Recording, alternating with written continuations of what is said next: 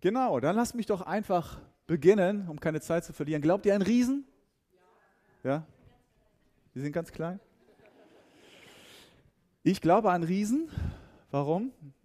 Weil ich sie aus meinem eigenen Leben kenne und weil mir Gottes Wort davon berichtet. Ähm, habt ihr so spontan äh, Erinnerungen, wo überall in der Bibel Riesen vorkommen? Ruft es einfach mal rein. David und Goliath, genau. Wo noch?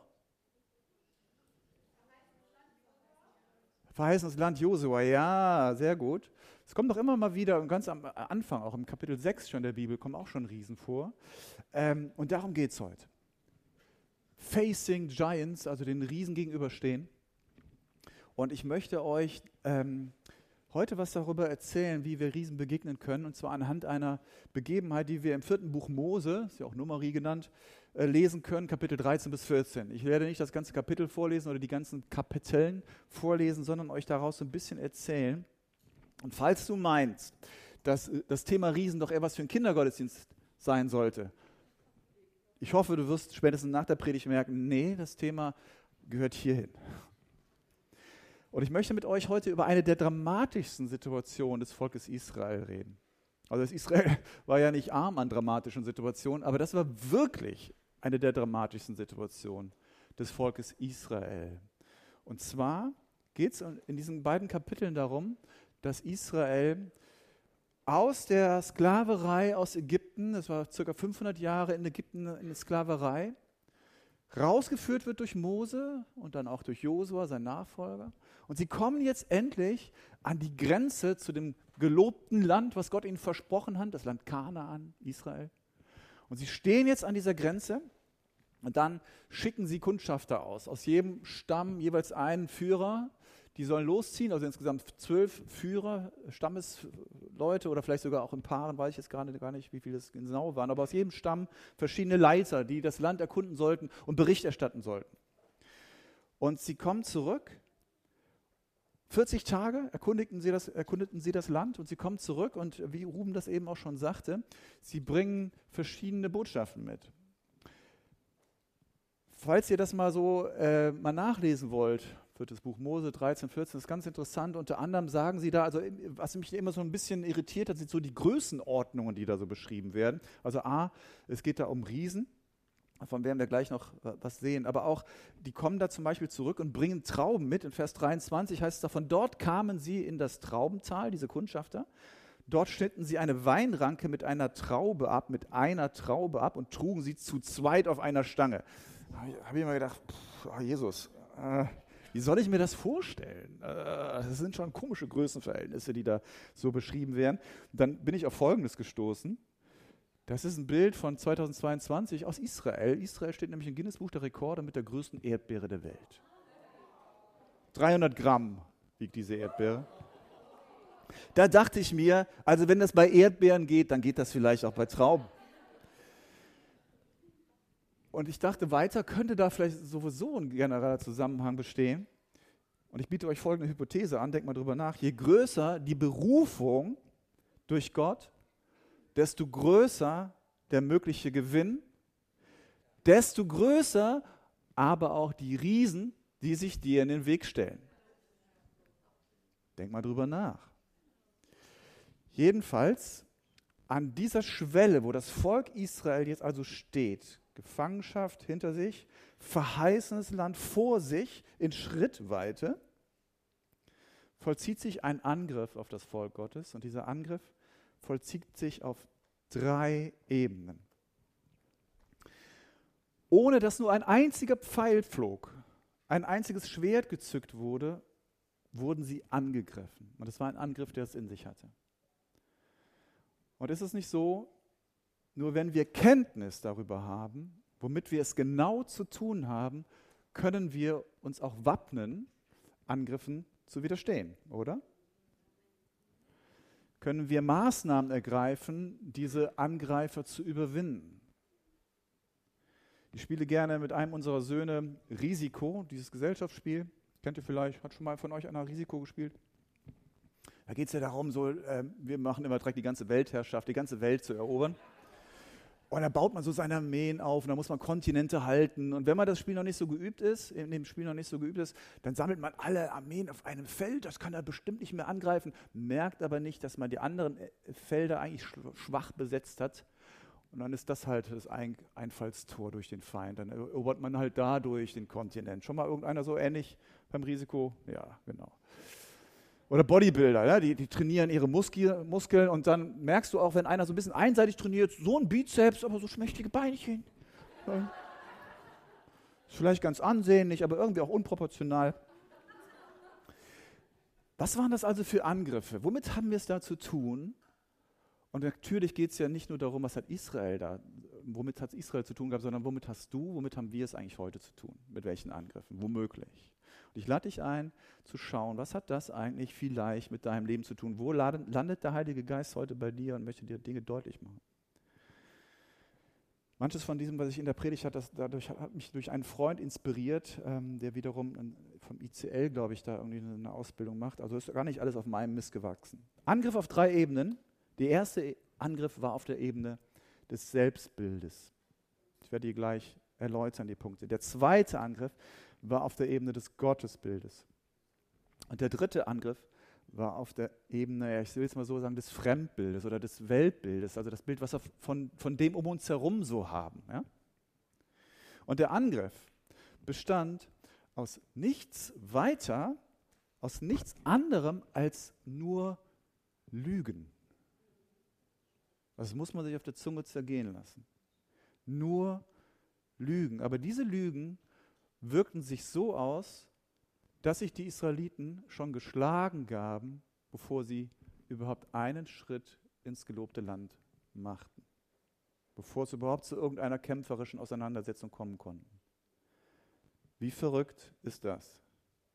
Lügen. Wenn ich hier von Lügen rede, muss ich das kurz erläutern, ähm, denn so wie wir landläufig den Begriff Lügen verwenden, dann denken wir vielleicht, ich belüge einen bewusst oder ich werde bewusst belogen.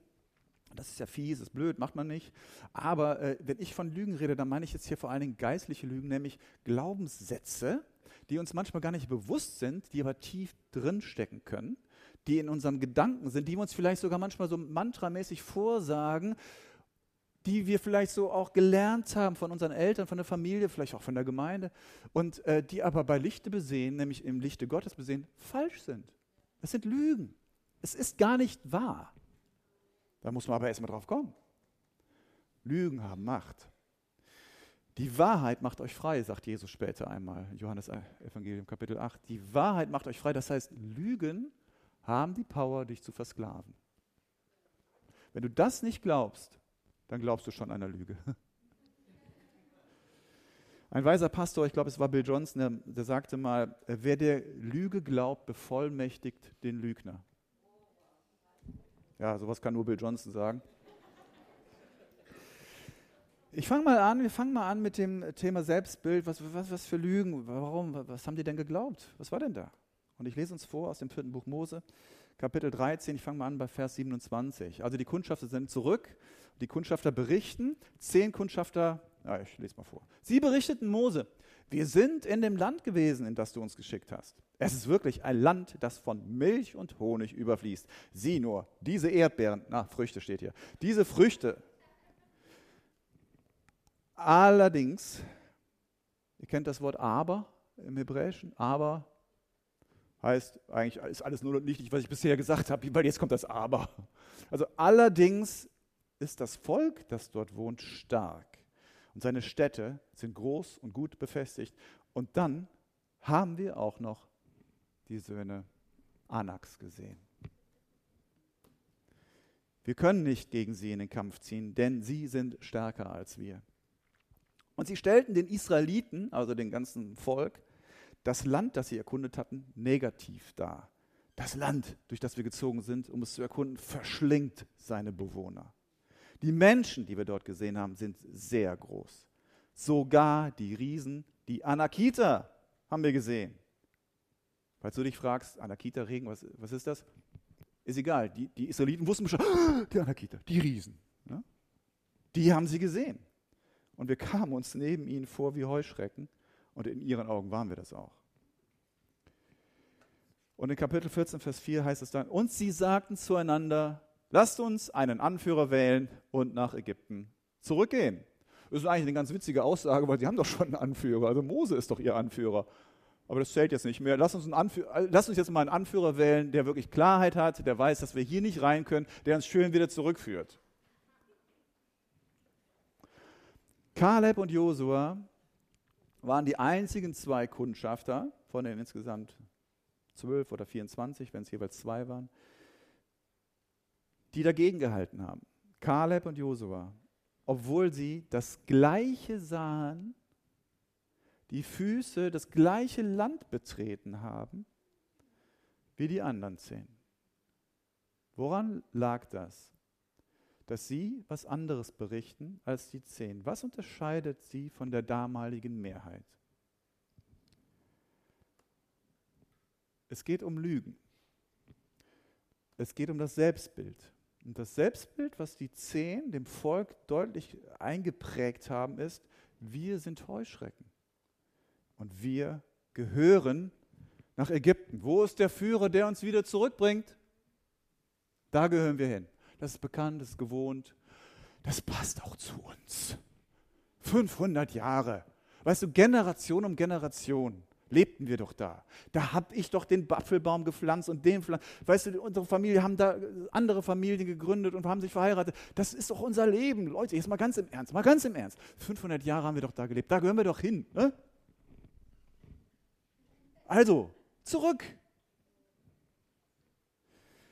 Und wenn du von dir als kleines Insekt denkst, wirst du nicht mit Riesen kämpfen können. Du wirst auch aus dieser Perspektive, nämlich aus dieser Insektenperspektive, alles sehen und alles deuten. Wer bin ich schon? Ich kann das nicht. Und dagegen hielten Kaleb und Josua, ey, wir sind das auserwählte Volk, Leute. Wer sagt, wir reden hier von Heuschrecken. Wir sind das auserwählte Volk.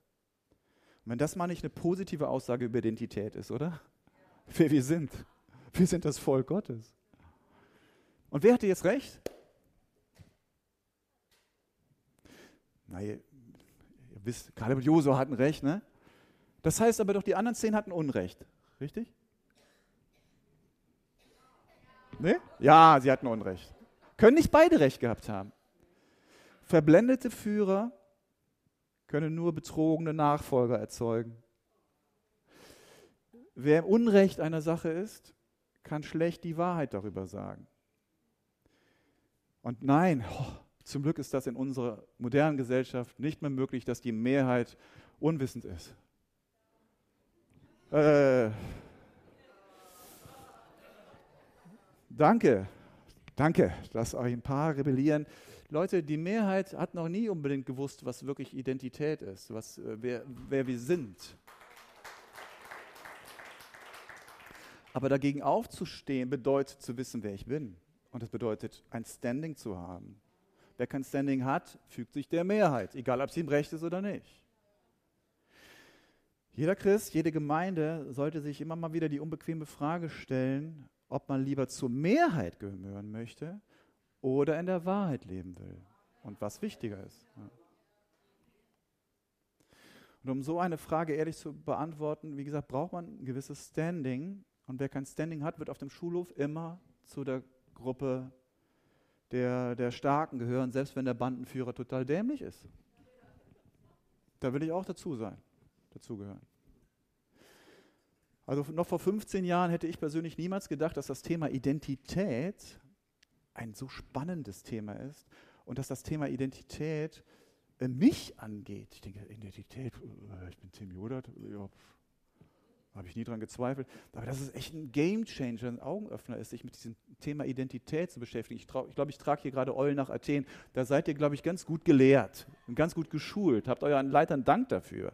Ich musste erst mal ein Buch lesen, ja?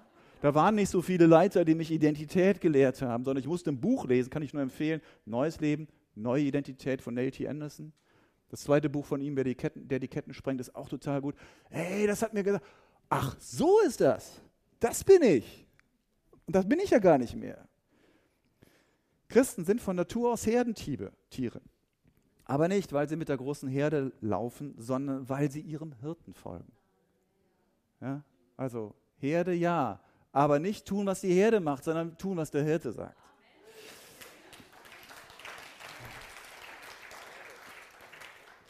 Fahren wir also fort. Fünfte Buch Mose. Kriegen wir eine ganz interessante Information, die wir gar nicht im vierten Buch Mose finden, sondern Mose erzählt später nochmal über diese Begebenheit und er findet nochmal Worte, die wir gar nicht in, Kapitel 13, 14 finden. Und das, diese Worte sind ein Schlüssel zum Verstehen. Nämlich im fünften Buch Mose heißt es in Kapitel 1, Vers 27, Mose sagt da zum Volk, und ihr habt in euren Zelten an dieser Grenze, wo sie da standen, den Herrn verleumdet und gesagt, weil er uns hasst, hat er uns aus Ägypten geführt. Er will uns in die Hand der Amoriter geben, um uns zu vernichten. Ey, liebe Leute, das ist das Thema Lügenglauben in Bezug aufs Gottesbild. Gott, sagen sie, ist ungut.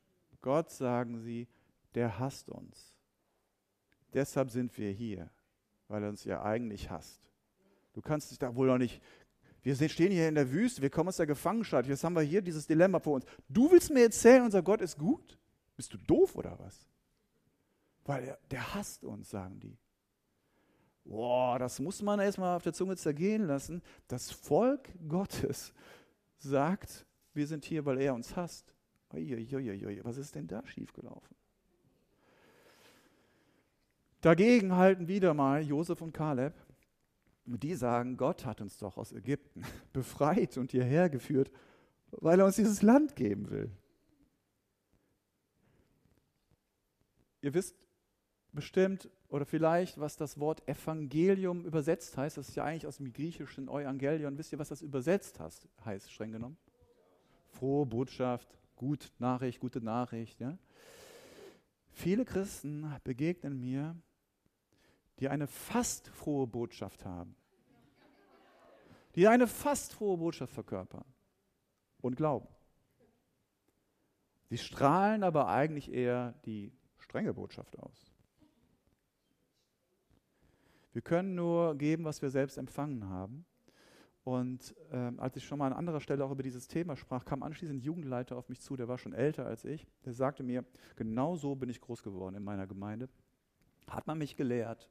Also klar, Gott ist auch irgendwo gut, er ist ja auch heilig, aber eigentlich ist er total streng und er ist doch auch zornig. Und wenn er zornig ist, dann ist er vor allen Dingen über dich zornig, weil du bist nicht heilig. Und du solltest tunlichst genau darauf achten, was du tust, was du lässt. Gib ja darauf acht, denn er sieht alles. So ist er groß geworden. Mann und Meter, was ist denn das für eine Atmosphäre, wie man da groß wird? Halleluja, ist das eine schöne frohe ne? Da kann man ja nur lachen und tanzen. Ne, kann man nicht kannst du höchstens verdrängen, aber das ist ja schrecklich. Das ist genau diese Botschaft. Also eigentlich ist Gott ungut. Und eigentlich kann er dich nicht ausstehen, weil du es nicht auf die Reihe kriegst. Sagt der Lügner. Sagt der Lügner, ja? Sagt nicht ich. Ist nicht die Wahrheit, sagt der Lügner. Falls du noch eine weltliche Offenbarung über dich selbst und über Gott hast, die Bibel benutzt an dieser Stelle oft den Begriff fleischlich. Also falls du noch eine weltliche, eine fleischliche Offenbarung von dir und von Gott hast, wirst du das daran erkennen, dass du das Evangelium von Jesus Christus nicht als frohe Botschaft ergriffen hast. Das ist ein untrügliches Merkmal. Man könnte behaupten, dass du es dann womöglich noch gar nicht gefunden hast. Das Evangelium von Jesus Christus. Noch gar nicht genau verstanden hast. Du wirst Freulosigkeit vielleicht mit Frömmigkeit verwechseln, aber Freudlosigkeit und Evangelium passt nicht zusammen. Wenn du nicht jubeln kannst über deinen Gott und über das, was er für dich und in deinem Leben tut, dann hast du das Evangelium vielleicht noch nicht gefunden. Ich will dir das gar nicht, äh, ich gucke jetzt gerade gar keinen an, ja? Ich will gar nicht dir, ich will dir eben nicht Vorwürfe machen, ich will dir das Evangelium deutlich machen die Lüge entlarven, die dir vielleicht sagt, du bist ungut. Gott ist sowieso einer, der streng auf dich herabguckt und bei dem genügst du nicht. Vielleicht sind das eher die Stimmen deiner Eltern, keine Ahnung. Suche das Evangelium, bis du es genießt. Suche Gott, bis du von ihm begeistert bist. Denn wenn du nicht von ihm begeistert bist, wenn du noch nicht das Evangelium genießt, dann läufst du vielleicht immer noch im Götzen hinterher. Ich sage es mal so ganz deutlich. Dann weißt du nicht, was Evangelium ist. Ich denke, auch hier habt ihr gute Lehrer gehabt an dieser Stelle. Ihr seid meistens gut drauf, glaube ich, weil ihr wisst, was ihr wisst. Das ist wunderbar. Äh, bei mir persönlich war das ein bisschen, hat das ein bisschen länger gedauert. Meine innere Erweckung, die Janina und ich zum Glück parallel erlebt haben, ist noch gar nicht so lange her. 2011 ging die los da musste ich erst, durfte ich erst erkennen, ach, Identität, ich bin ja ein Heiliger vor Gott, weil er mich gerecht spricht. Ich bin ja gar kein Sünder mehr vor ihm. Ach, warum sagt mir das denn keiner so? Ne? Und die andere tolle Entdeckung war, Gott ist gut. Wo ist der Haken? Es gibt ihn nicht. Gott ist gut. Und in ihm ist so viel mehr zu entdecken als Frömmigkeit. Und ich war es ist so traurig, dass ich das so sagen muss, aber es ist einfach so. Ich war zum ersten Mal verliebt. Und das, obwohl ich als Kind in einer Gemeinde groß geworden bin. Und die Gemeinde war eine nette Gemeinde, war eine gute Gemeinde. Es war meine Heimatgemeinde, ich liebe sie auch. Und trotzdem war ich zum ersten Mal verliebt und ich ertappte mich im Auto fahrend Lobpreismusik hören. Bis dahin habe ich immer gedacht, oh Gott, warum kannst du keine gute Musik deinen Kindern beibringen? Muss das immer so langweilig und tranig sein? Und ich entdeckte mich ich höre gerade Lobpreismusik. Halleluja, und es macht mir so Spaß. Ich bin verliebt, merkte ich da. Wow. Das ist jetzt gerade mal zehn Jahre her. Geistliches Leben hat sich seitdem total verändert. Äh, nicht, weil es seitdem keine Riesen mehr gab. Ganz im Gegenteil. Aber mit den Riesen im Leben kommt auch das Mandat zum Riesentöter.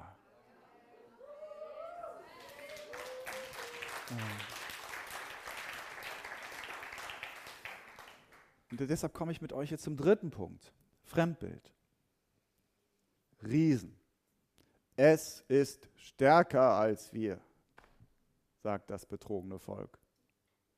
Es ist stärker als wir, sagen die, die an Lügen glauben. Wir können nichts ausrichten, Vers 31. Wir können nichts und wir können auch nichts ausrichten. Puh, ganz schön massive Aussagen. Und dagegen wieder Kaleb und Josua. Sie sagten, stimmt nicht. Uh -uh. Ihr Schutz ist von ihnen gewichen, sagen sie wortwörtlich. Der Schutz von den Riesen ist gar nicht mehr da. Was ihr da seht, ja, da sind Riesen. Ja, die sind wirklich groß. Ja, die Mauern sind dick. Der Schutz ist aber von ihnen gewichen. Seht ihr das nicht? Nee, die sehen nichts. Und das ist so ein ganz äh, spannendes, spannender Bereich, Sie sehen das Gleiche, aber Kaleb und Josua sehen tiefer. Sie sehen geistlich tiefer. Die einen sehen, was auf dem Herzen Gottes ist und verlassen sich auf seine Absichten, auf seine Zusagen. Sie sehen geistlich, was Gott ihnen in diesem Land geben möchte und wie er es machen möchte. Die anderen sehen nur, was vor Augen ist. Sie richten sich natürlich danach. Und natürlich durchaus doppeldeutig zu verstehen. Ich habe ja eben schon gesagt, Paulus oder in der Bibel kommt der Begriff natürlich ist äh, äh gleichzusetzen oft mit dem Begriff fleischlich. Sie sehen mit natürlichen Augen, das heißt mit fleischlichen Augen, und das wiederum bedeutet mit Augen, die das Geistliche nicht wahrnehmen. Im 1. Korintherbrief Kapitel 2, ich habe den Vers hier nicht mitgebracht, ähm, lese ich euch aber vor, da sagt Paulus, ein natürlicher Mensch, sind wir ja auch alle, ne? kann nicht erfassen, was vom Geist Gottes kommt. Er hält es für Unsinn und kann nichts damit anfangen, weil es geistlich beurteilt werden muss. Doch ein geistlicher Mensch, Klammer auf, Kaleb, Josua, Klammer zu, kann das alles richtig beurteilen. Er selbst bleibt allen anderen ein Rätsel. 1. Korinther 2, Vers 14 und 15. Also die haben die zehn Kundschafter, ja Mann, die haben ja was gesehen, es war ja da, das war keine Lüge.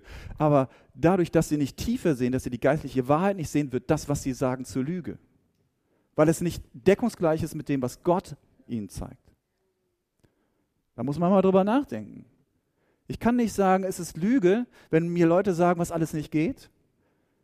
Weil es ist ja vielleicht da. Das ist schwierig, das ist schwierig, das ist schwierig. Ja, ist schwierig. Ja, U ist groß, dicke Mauern, ja. Aber es wird zur Lüge, die mich hindert, den Willen Gottes zu tun, wenn ich nicht geistlich sehe.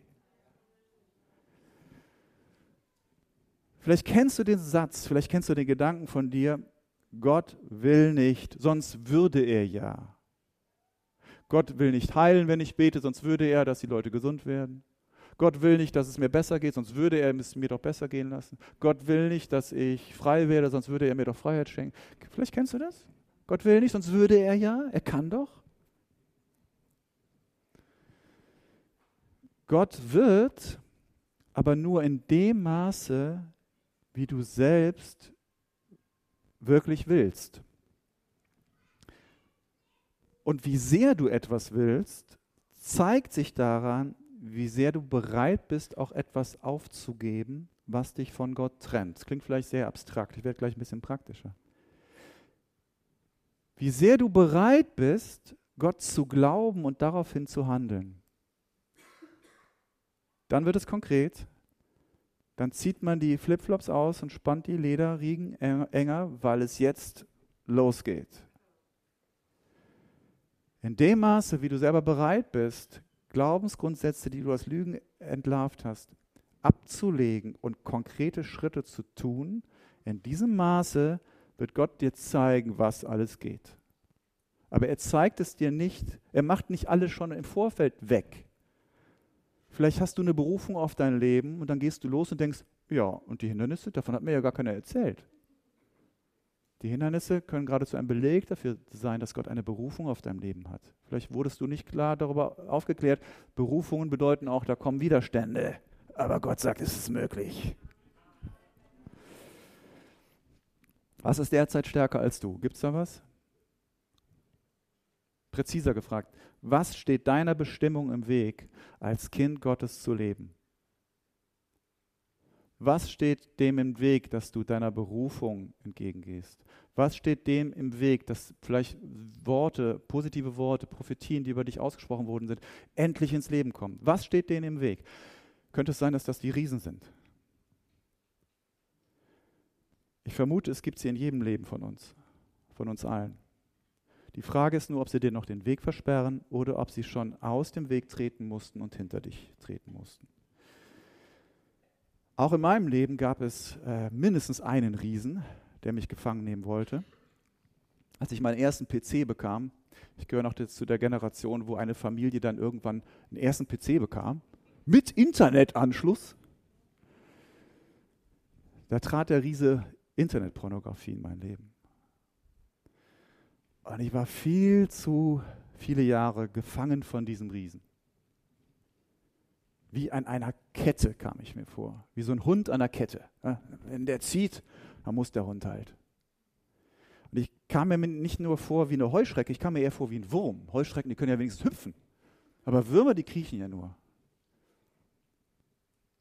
Und als ich Theologiestudent wurde, habe ich dann, und ich merkte, oh Mann, jetzt wird das langsam hier, ich komme jetzt langsam dem Ende entgegen von dem Theologiestudium, habe ich Gott gesagt, also Gott, ich gehe nicht in den Dienst, wenn du mir nicht das Thema Internetpornografie aus meinem Leben nimmst, wenn du mich nicht davon befreist. Ich finde das eigentlich ein ganz gutes Anliegen, oder? Also, ich würde gerne von solchen Pastoren geleitet werden, die damit kein Problem haben. Naja, gut, aber vielleicht hast du auch die Erfahrung gemacht, Gott ein Ultimatum zu stellen. Kann man mal machen. Kann man mal versuchen. Sie machen aber dann wenig Sinn, wenn man Freiheit will, aber weiterhin Lügen glaubt. Wie gesagt, die Freiheit, die Wahrheit macht euch frei.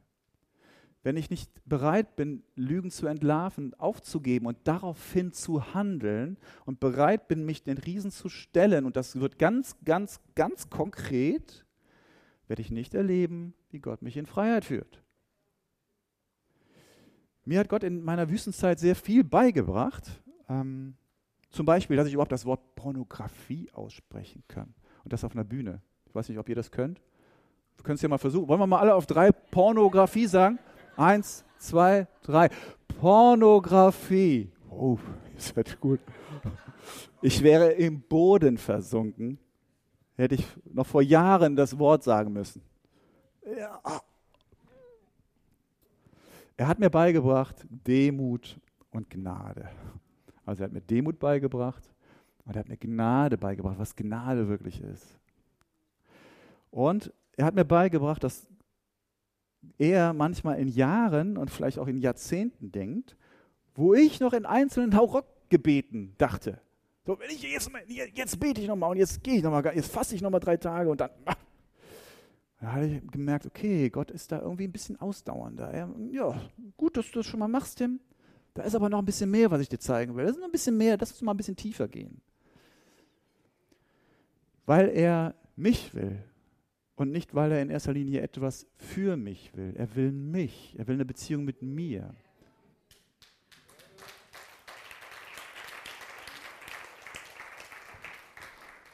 Ich weiß nicht, wie es dir geht. Ich musste die Entdeckung machen, dass ich mich leider sehr langsam entwickle. Ich wollte nur etwas weniger. Also keine Pornografie mehr. Einfach nicht mehr konsumieren. Ist das denn so schwer, Gott? Wenn du es wirklich wollen würdest, dann würdest du mich doch jetzt davon befreien. Und dann habe ich gemerkt, Gott wollte aber vor allen Dingen etwas mehr für mich. Nicht, nicht Pornografie, sondern ich wollte weniger Ballast. Er war die ganze Zeit daran, mir größere Flügel zu schenken. Oh, das muss man erstmal verstehen. Und wie, das, das war ein Thema, das hat eine Zeit gedauert, bis ich dahinter gekommen bin. Und was er noch wollte, was ich noch gelernt habe, ist Thema Fremdbild. Es ist stärker als ich. Ich bin gefangen von Umständen. Von da wegzukommen zu Christus lebt in mir. Es ist alles möglich. Gott will und er wird und ich werde. Weil er so ist, nicht weil ich so bin. Die Umstände mögen zwar der Berufung entgegenstehen, auch deiner Beru Berufung. Du sagst vielleicht, ja, aber das geht noch nicht und das geht noch nicht und da hat einer was dagegen und da, da bin ich noch nicht fertig. Aber deine Berufung ist nicht abhängig von deinen Umständen, sondern die Berufung ist abhängig von dem, der die Berufung ausspricht, von Gott. Weil wenn Gott sagt, Roswitha, Karl, äh, Michaela, keine Ahnung, ich will, dass du das und das tust, Wer bist denn du, dass du sagst, das geht nicht? Wenn er sagt, du sollst, dann ist da drin die Vollmacht verbunden, du kannst, wenn du dich auf mich verlässt, wenn wir das gemeinsam machen. Nicht du alleine, aber mit mir wirst du. Berufung ist nicht abhängig von meinem Gelingen, ist nicht abhängig von Umständen, sondern von seinem Ruf. Es ist so herrlich, wenn du berufen wirst weil dann weißt du, wovon es abhängig ist, allein von diesem Ruf, von nichts anderem. Leuten, äh, ich glaube, Riesen rauben Gemeinden aktuell so viel Berufung. Einzelnen Menschen wird so viel Berufung geraubt. Riesen sind Berufungskiller. Und vielleicht rauben sie gerade auch dir deine Berufung. Sie wollen dich daran hindern, ins gelobte Land zu ziehen. Sie wollen dich zurückhalten und sagen, da gehörst du gar nicht hin. Das war immer schon so. Das war schon so, es gehört zu dir. Es wird so bleiben, mit ein paar Ausschlägen hier und da vielleicht. Riesen sind Berufungskiller. Und so manche Christen unserer Gemeinden machen sich nicht bewusst, dass sie die ganze Zeit betrogen und belogen werden. Das ist echt dramatisch. Die Frage ist, ob du zu der Generation gehören willst, die zwar in der Mehrheit war, aber zurück wollte in die Gefangenschaft oder ob du deinen Platz einnimmst.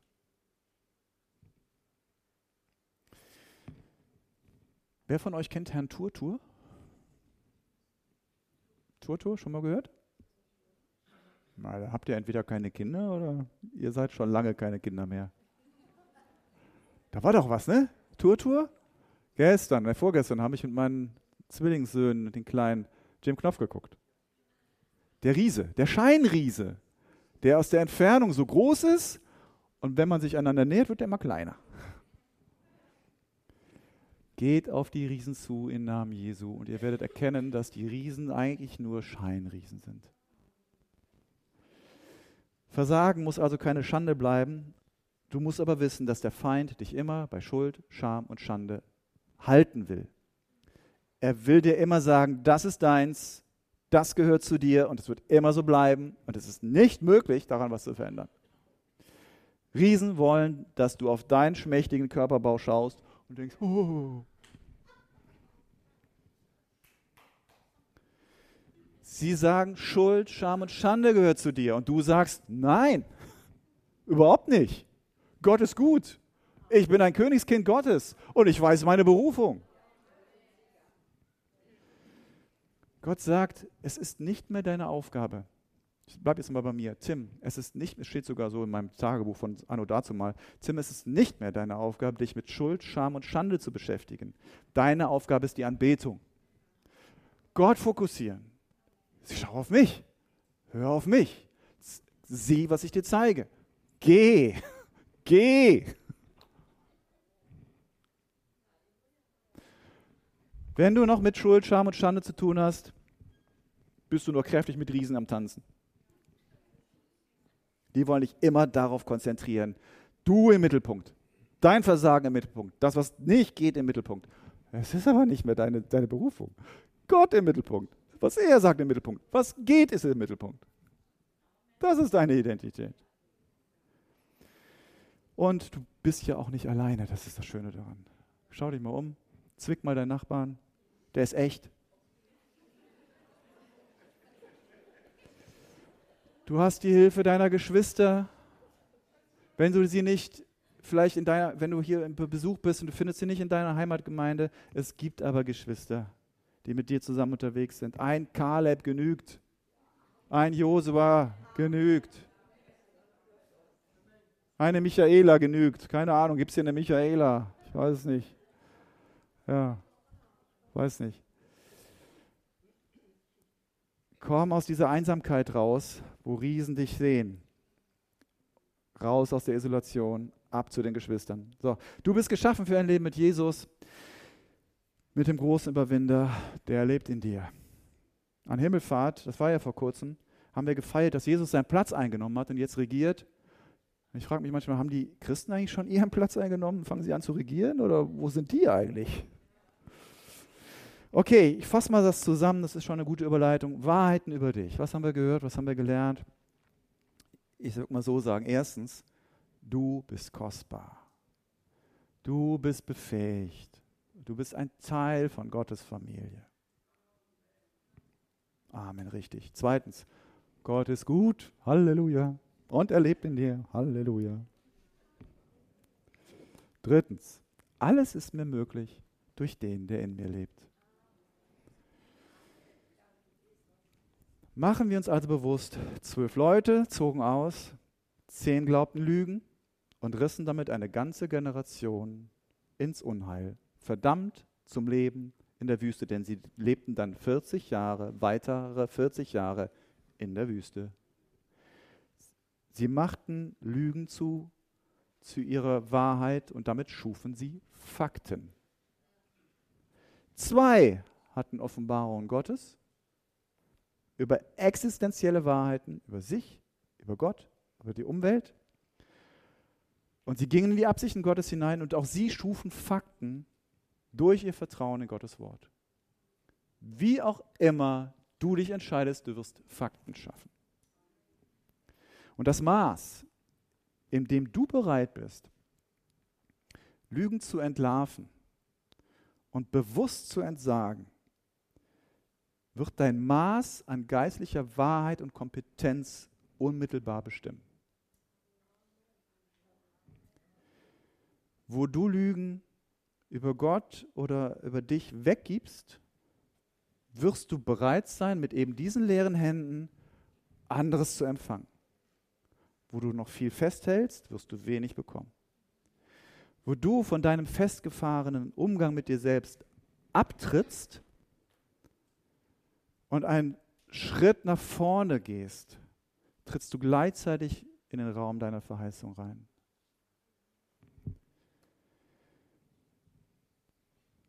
Goodbye, wem auch immer, Hello Truth, Hallo Wahrheit, Hallo Jesus, du bist die fleischgewordene Wahrheit, du bist das Wort. Du bist gut, du bist die Liebe, du bist heilig. Just do it. Habt ihr gesagt, ne? Just do it. Und hier möchte ich gerne enden. Und ich würde gerne für euch beten. Manchmal spürt man, dass vielleicht so eine Art Commitment nötig ist. Commitment, also Verpflichtung, eine innere Selbstverpflichtung. Und Commitment läuft immer auf zwei Beinen. Die eine Selbstverpflichtung, die, äh, das eine Bein, auf dem Selbstverpflichtung geht, ist, ich höre auf mit. Nur wenn das alles ist, dann humpelst du immer mit, ich höre jetzt wirklich auf mit. Ich lasse es. Ich lasse es, neidisch zu sein. Ich lasse es, schlecht über andere zu reden. Ich lasse es, geizig zu sein. Ja, schön, gut. Nur wenn das andere nicht dazukommt, wirst du auf Humpeln und kommst nicht weit. Das andere Bein einer inneren Selbstverpflichtung ist, und ich werde tun. Was wirst du tun? Ja. Deshalb lade ich dich ein, zu, wenn du magst, zu einer inneren Selbstverpflichtung. Vielleicht merkst du aber auch, du musst darüber nochmal nachdenken. Was willst du lassen und was wirst du tun, um Himmels Willen? Äh, das sind die zwei Beine, bei denen eine, ein Commitment anfängt, sich zu bewegen. So, ich würde gern beten. Ähm, Jesus, und du weißt, was jeder Einzelne gerade braucht, auf welchem Bein er gerade steht oder überhaupt gar nicht steht oder aber liegt, mit der Nase im Schmutz. Jesus, du bist ein Gott, der kommt, der jetzt durch die Reihen geht und unter das Kinn greift und sagt, schau mir in die Augen. Du bist es wert. Ich bin extra gekommen, um dir heute zu sagen, steh auf. Steh auf. Denn du bist in meinen Augen. Steh auf auf zwei Beinen. Versteh, was du lässt. Und versteh, was du tust. Und dann gehen wir gemeinsam. Jesus, und ich danke dir, dass das die Wahrheit ist, weil du gut bist und weil du jetzt hier bist. So komm, Geist Gottes, und führe uns, Halleluja, zum Lobpreis deiner Herrlichkeit in Ewigkeit. Amen.